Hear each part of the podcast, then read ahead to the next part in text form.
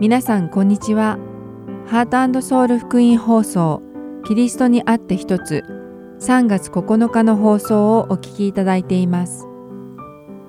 今日はシリーズ誰でも私についてきたいと思うなら中川健一先生によるバイブル Q&A そして一緒に聖書を読みましょうをお届けします。では誰でも私についてきたいと思うならをお聞きください。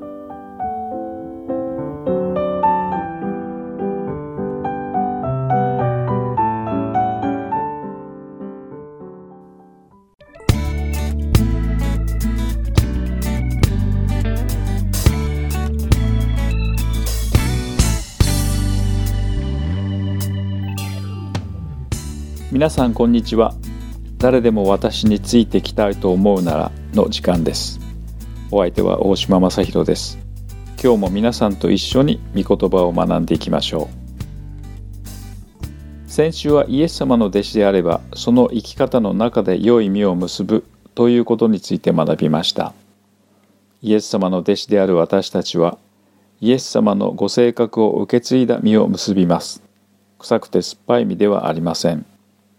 私たちの結ぶ身は自分を捨てて十字架を追い他人のために尽力し尽くされることを拒み父なる神様の御心が全うされることを望み自分の望みではなく死までも父なる神様の御心に従うのです。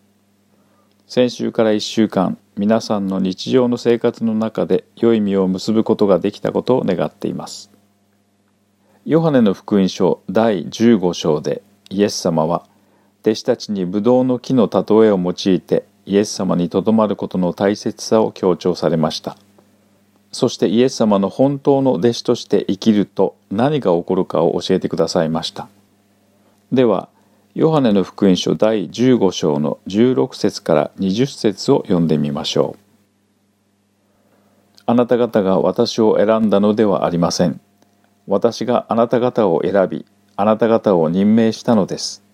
それはあなた方が行って実を結びそのあなた方の実が残るためでありまたあなた方が私の名によって父に求めるものは何でも父があなた方にお与えになるためです。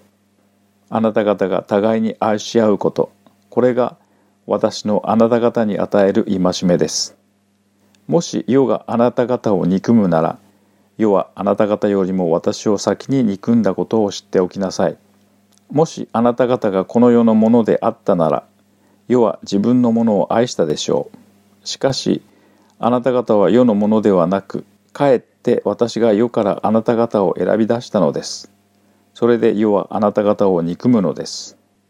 しもべはその主人に勝るものではない、と私があなた方に言った言葉を覚えておきなさい。もし人々が私を迫害したならあなた方をも迫害します。もし彼らが私の言葉を守ったならあなた方の言葉をも守ります。とあります。ここでイエス様は非常に大切な御言葉を言われています。それは一体誰が誰を選んだかということです。イエス様は弟子たちがイエス様を選んだのではなくイエス様が弟子たちを選ばれたと言われています。そしてそれは弟子たちが行って実を結びその実を残すためだとおっしゃっているのです。なぜこの御言葉がそれほど重要なのでしょうか。なぜ弟子たちがイエス様を選んだのではなくイエス様が弟子たちを選ばれたことが大切なのでしょうか。私たちはよく自分でイエス様を信じることを選び主に仕えることに決め主の道に入ることを決断したのだなどと考えてしまいます。しかしこのことに関して私たちは実際には全く何もしていないのです。イエス様の御言葉の中にはとても重要なことが含まれています。それはイエス様つまり全能の神様であられるイエス様が私たちのすべてをご存知の上で自ら私たちを選んでくださったということです。そしてそれは私たちに大きな希望と勇気を与えてくれます。イエス様が捕らえられた晩、弟子たちは皆自分の命惜しさにイエス様のもとから逃げ出してしまいます。最後まで主を決して裏切らないとあれほど誓ったペテロでさえもイエス様のことを知らないと三度も否定し裏切ったのです。弟子たちは皆主人であるイエス様を裏切り見捨ててしまったのです。彼らは弟子として失敗したのです。しかしイエス様はこれらすべてをご存知の上でこの弟子たちを選ばれたのです。私たちはこのことをしっかりと理解し覚えておかなければいけません。これは弟子たちがイエス様に仕えるのではなくイエス様が弟子たちのために働いておられるという聖書の教義と真理を表しています。そしてこれは皆さんにも私にも同じように適用されているのです。私たちは時々失敗を犯してしまいます。そして私たちは時々イエス様のもとを逃げ去ってしまうのです。でもイエス様はそうなることさえ知っておられた上で私たちを選んでくださったのです。なぜならイエス様はそういう私たちを通して神の御国の働きをなさりたいと望んでおられるからです。イエス様はご自分の弟子たちの心に次のことをしっかりと刻み込みたいと望まれていました。あなた方が私を選んだのではありません。あなたのすべてを知っている私があなたを選んだのです。あなたがどういう人間であるかをすべて知りながらあなたを選んだということを覚えておきなさい。私はあなたに良い実を実らせ、その実を残させます。どんなことでも私の名において、父なる神様に願うことは、父がそれを与えてくださいます。この世界はあなた方を嫌います。なぜなら、この世は私を嫌ったからです。でも、あなたがどんな人間であるかを知った上で私があなたを選んだことを覚えておきなさい。奴隷はその主人を超えることはできないと私が言ったことを覚えていますか？この世が私を迫害したようにあなたをも迫害するでしょう。彼らが私の言葉を守るならあなたの言葉も守ります。私はこの働きのためにあなたを選びあなたを送り出します。私はあなたの中にとどまり、あなたも私の中にとどまります。イエス様はこれらのことをもうすぐ弟子たちだけになってしまう彼らに告げられたのです。なぜそうされたのでしょうか？イエス様は弟子たちを恐れさせるためにそうなさったのではありません。これから弟子たちがどんな困難にあってもイエス様の御言葉にとどまりそれらの困難を乗り越えられるようにこのことを告げられたのです。私たちがイエス様のようになろうとしてイエス様に近づけば近づくほど私たちはイエス様の近くでイエス様に従っていることになるのです。しかしそれは同時にこの世から受ける迫害も増していくことを意味しているのです。なぜなら私たちはこの世には同調しないからです。清くあるということはこの世から別れるという意味です。私たちがイエス様に近づき成長すればするほどこの世から遠くなっていくのです。そしてこの世とは違うものになっていくのです。あなたはイエス様と同じように全く妥協を許さず神様の見前に正しいことを行い福音を広めるために生きている人たちが迫害を受けているのを見たことがありますか？信仰に反することをしないと決断したために非難され迫害を受け不利な状況に陥った人たちのことをよく耳にしますあなたはどうなのでしょうか？イエス様の弟子としての道を歩んでいますか？この世とは違った生き方をしていますか？イエス様に近づいていますか？この世にあってイエス様の弟子として生きるのは決して容易なことではありません。また救われた者として生きる道も険しいのです。天の国に属する人間としてこの世に生きるのは本当に困難なことです。イエス様を主として受け入れるための祈りをした後に天の国に属する人間となった宣言を聞いたからといってそれで終わりではないのです。心で信じて口で告白したのであれば狭い門を通って狭い道を行くために踏み出さなくてはならないのです。でもあなた方がイエス様を選んだのではないことを忘れないでください。イエス様があなたを選んでくださったのです。あなたの現在、過去、未来、すべてをご存知であられるイエス様があなたを選んでくださり、弟子として呼んでくださったのです。だからイエス様があなたを見捨てたり、失ったりすることは決してないのです。イエス様はあなたに良い実を結ばせ、その実を残させてくださいます。この世から立ち返り、イエス様に従い、イエス様にとどまりましょう。今日の誰でも私についてきたいと思うならはこれでおしまいです。また来週お会いしましょう。お相手は大島正弘でした。さようなら。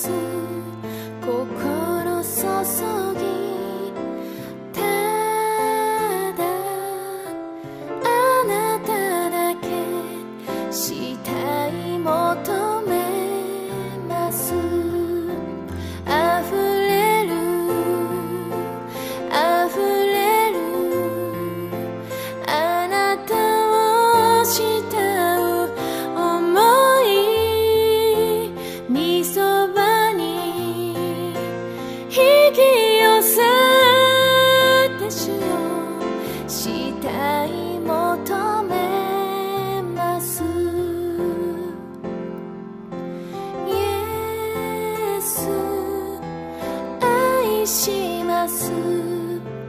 愛します。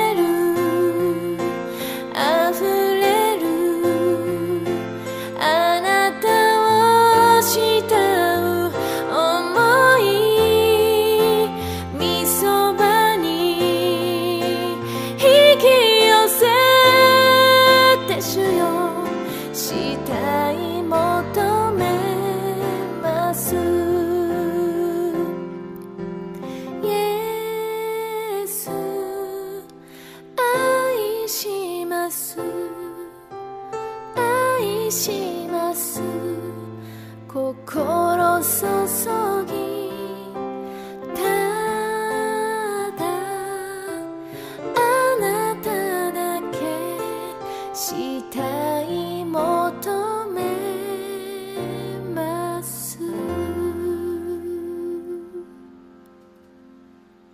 続いてハーベストタイムミニストリーズ中川圭一先生のバイブル Q&A です。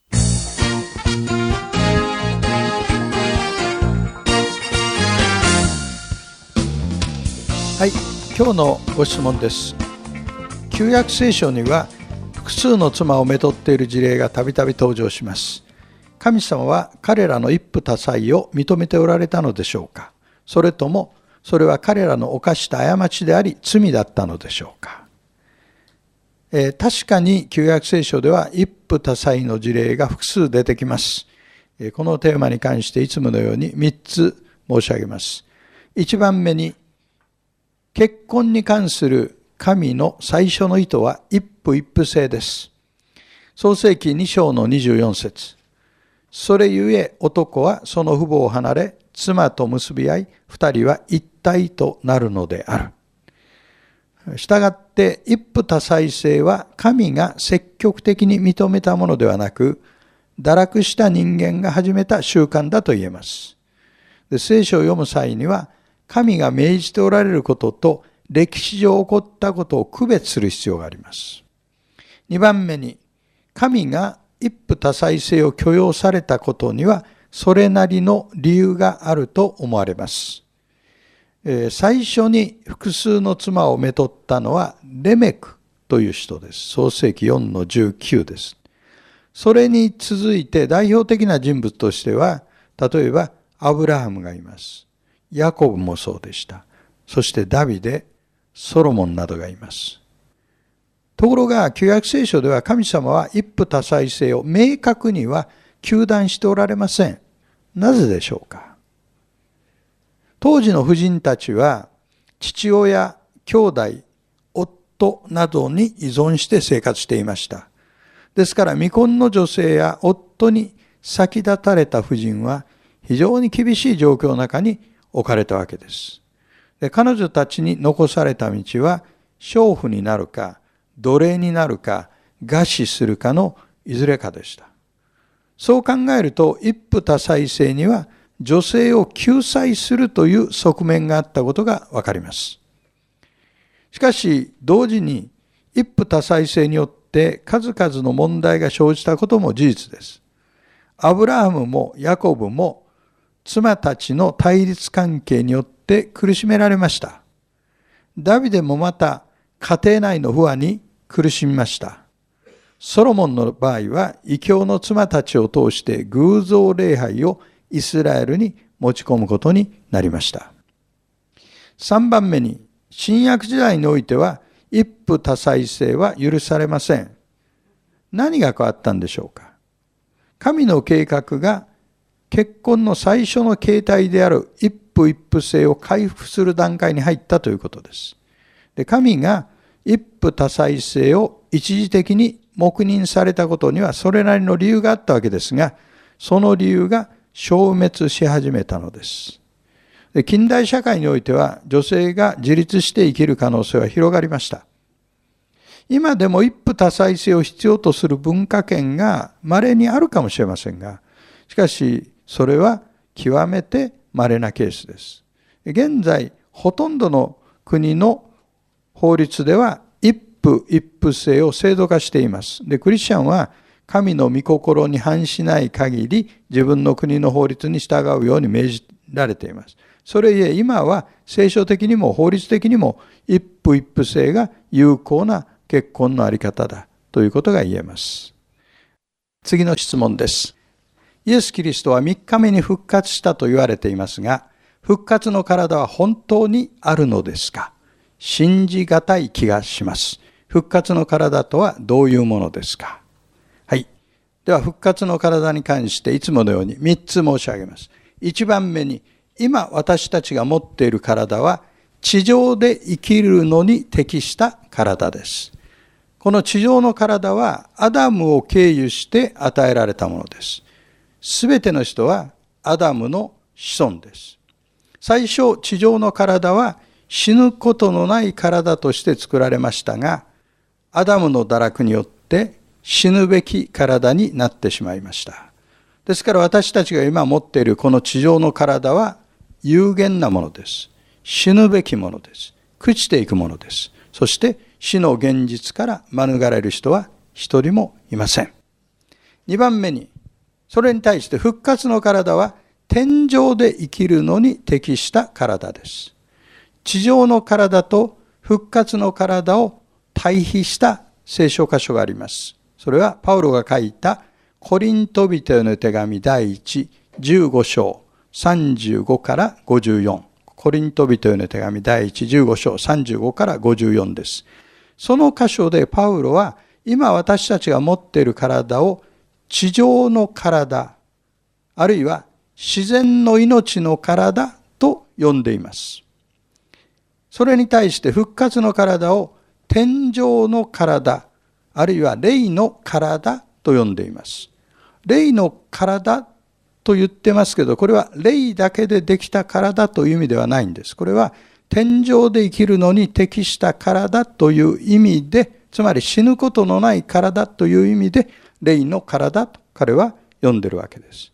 それがどういう特徴を持っているのか。これはイエス・キリストの復活の記録を読めばある程度わかります。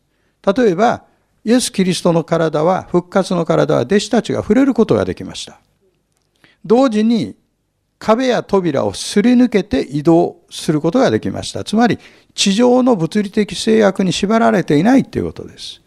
さらに、イエスの復活の体は食物を摂取することができた魚をお食べになりました。しかし、地上の体のように食物がなければ存在できないというような体ではないんです。さらに地上の体と復活の体には連続性と断絶性があります。つまり、朽ちる体、地上の体が朽ちない体、天井の体に変化したという意味では断絶があるわけです。ところが、見かけが似ているという意味では連続性があります。つまり、私たちが復活の体で再会したときに、あなたのこと、私のことお互いが認識できるということです。それが連続性ですね。そして最後3番目に、復活の体を得る唯一の方法は、イエス・キリストを救い主と信じることです。生まれたままの私たちは最初のアダムにつながっています。つまり、アダムと手を組んでるわけです。そして私たちはアダムにあって罪を犯し死んでいくんですね。ところがイエス・キリストは最後のアダムと呼んで、呼ばれています。イエス・キリストを信じた人は最初のアダムとの関係を断ち切り、最後のアダムであるイエスにつながったんです。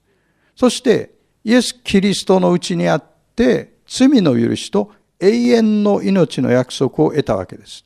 イエス・キリストを信じる人はやがて復活の体、つまり栄光の体を得て永遠に神と共に住まうようになります。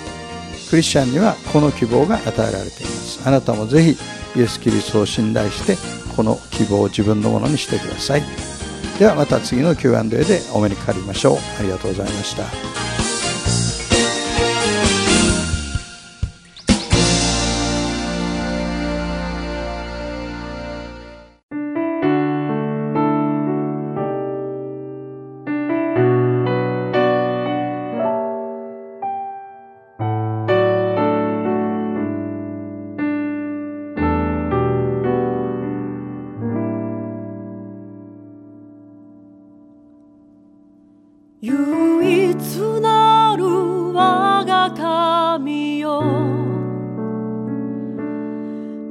父御子御霊なる神よ。栄光誉れ賛美はとこしえにあなた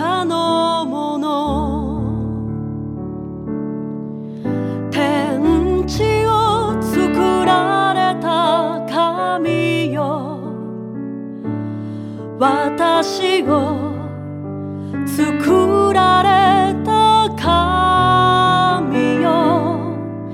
あなただけに使えます。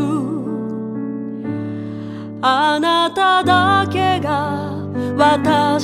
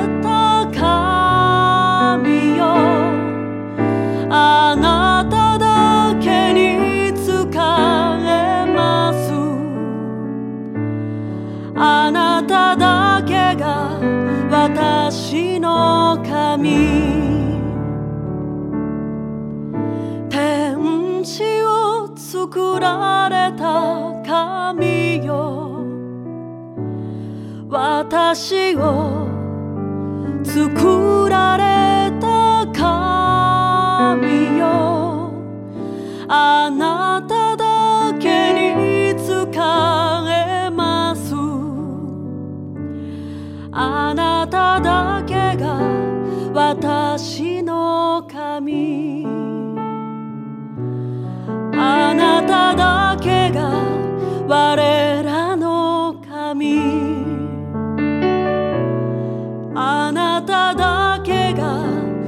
ハ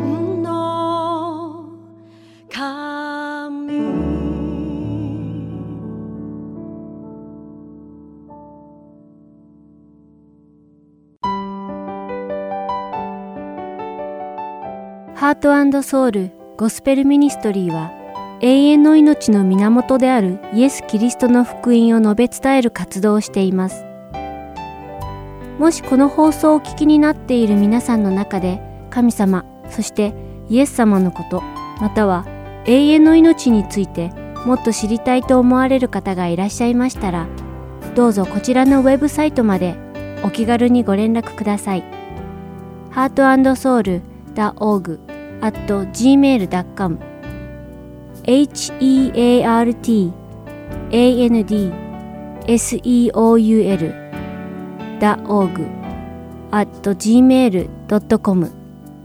またこれからもこのハートソウルミニストリーの CD をご希望の方は E メールとお名前ご住所をご記入の上ハートソウルの E メールまでお知らせください。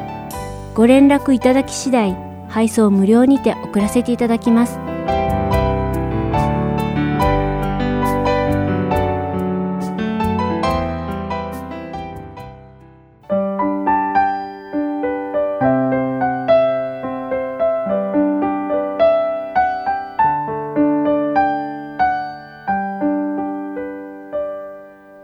次は一緒に聖書を読みましょうお聞きください。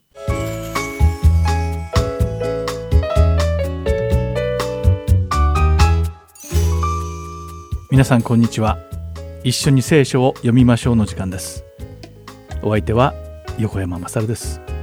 今日も皆さんと聖書を読んで神様の御言葉を一緒に学んでいきましょう。さて皆さんは信仰と知識の違いについて考えたことがあるでしょうか？私たちが生きているこの世には様々な情報があふれています。例えば健康や科学または生活についての情報などは本当に多く存在しています。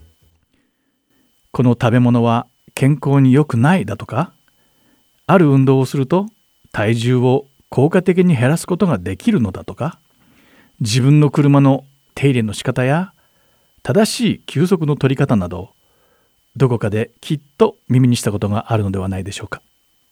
このような情報は新しい情報として私たちの目を通して脳に取り込まれます。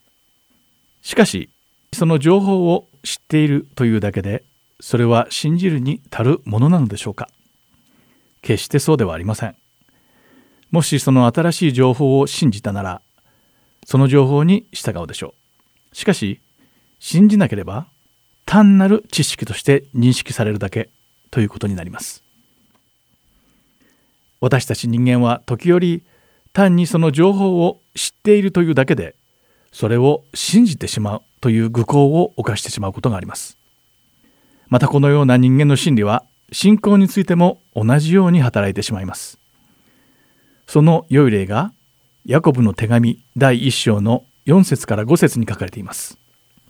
では早速それを読んでみましょう。そこにはその忍耐を完全に働かせなさい。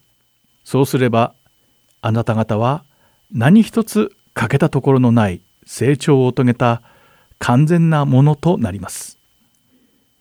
あなた方の中に知恵の欠けた人がいるならその人は誰にでも惜しげなく咎めることなくお与えになる神に願いなさい。そうすればきっと与えられます。とあります困難や失敗や欲求不満や絶望に面している時私たちは神様に向かって文句を言ったりそれを神様のせいにしたりすることがあります心配事や恐れにとらわれてしまった時にも神様のお知恵にすがることもせず周りの人間を頼ったり解決しようとしてしまうことがよくあります。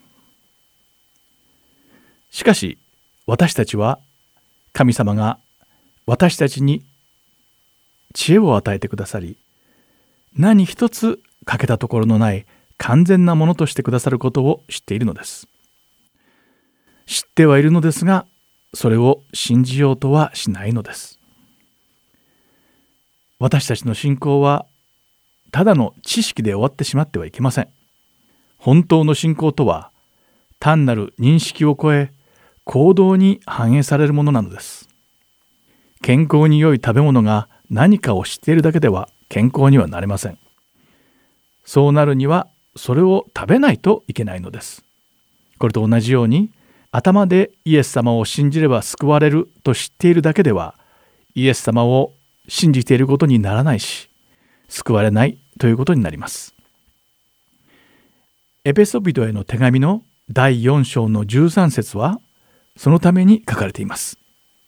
では読んでみましょう。そこにはついに私たちが皆信仰の一致と神の御子に関する知識の一致とに達し完全に大人になってキリストの満ち満ちた御丈にまで達するためです。とあります。そして次の14節にはイエス様を知るだけでなく信じることができた時に初めて人の悪巧みや悪賢い策略に翻弄されることがなくなると書かれています。巷には本当にたくさんの情報があふれておりその中には私たちを騙すカルトな信仰宗教なども含まれているのです。ですから私たちは神様の御言葉に逆らうこの世の間違ったことに決して影響されてはいけないのです。それには神様を知り信じることが必要なのです。そしてイエス様に近づけるようにそして精霊がそれを助けてくださるように神様に祈ることが不可欠なのですでは祈りましょう。天におられる父なる神様私たちに信仰を与えてくださってありがとうございます。私たちが学んでいる聖書の御言葉が単なる知識としてではなく真実として私たちの心に入りそれを信じて行動に移せるようにしてください。また精霊の導きによってイエス・キリストに近づきどこにも欠けたところのない完全なものになれるようにしてください。主イエス・キリストの皆において祈ります。アーメン。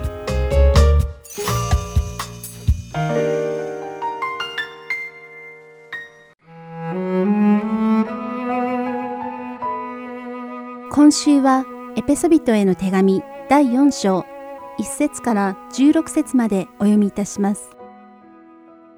さて、主の囚人である私はあなた方に進めます。召されたあなた方はその飯にふさわしく歩みなさい。謙遜と柔和の限りを尽くし、寛容を示し、愛をもって互いに忍び合い、平和の絆で結ばれて御霊の一致を熱心に保ちなさい。体は一つ、御霊は一つです。あなた方が召された時、飯のもたらした望みが一つであったのと同じです。主は一つ、信仰は一つ、バプテスマは一つです。すべてのものの上にあり、すべてのものを貫き、すべてのもののうちにおられるすべてのものの父なる神は一つです。しかし私たちは一人一人キリストの賜物の計りに従って恵みを与えられました。そこでこう言われています。高いところに登られた時、彼は多くの捕虜を引き連れ、人々に賜物を分け与えられた。この登られたという言葉は彼がまず地の低いところに下られたということでなくて何でしょう？この下られた方自身が全てのものを満たすために諸々の天よりも高く登られた方なのですこうしてキリストご自身がある人を使徒ある人を預言者ある人を伝道者ある人を牧師また教師としてお立てになったのです。それは生徒たちを整えて奉仕の働きをさせキリストの体を立て上げるためでありついに私たちが皆信仰の一致と神の御子に関する知識の一致とに達し完全に大人になってキリストの満ち満ちた御丈にまで達するためです。それは私たちがもはや子供ではなくて人の悪巧みや人を欺く悪賢い策略により教えの風に吹き回されたり波にもてあそばれたりすることがなくむしろ愛をもって真理を語りあらゆる点において成長し頭なるキリストに達することができるためなのです。キリストによって体全体は一つ一つの部分がその力量にふさわしく働く力によりまた備えられたあらゆる結び目によってしっかりと組み合わされ結び合わされ成長して愛のうちに立てられるのです。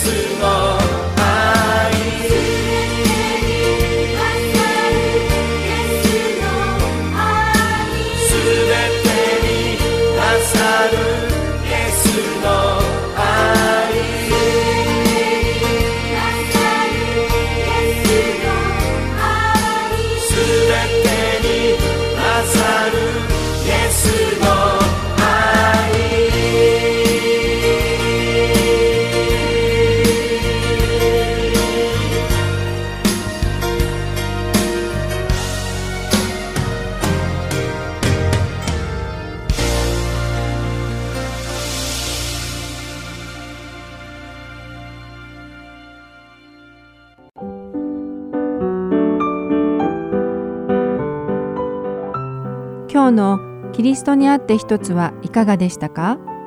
最後までお付き合いくださりありがとうございました。また来週お会いしましょう。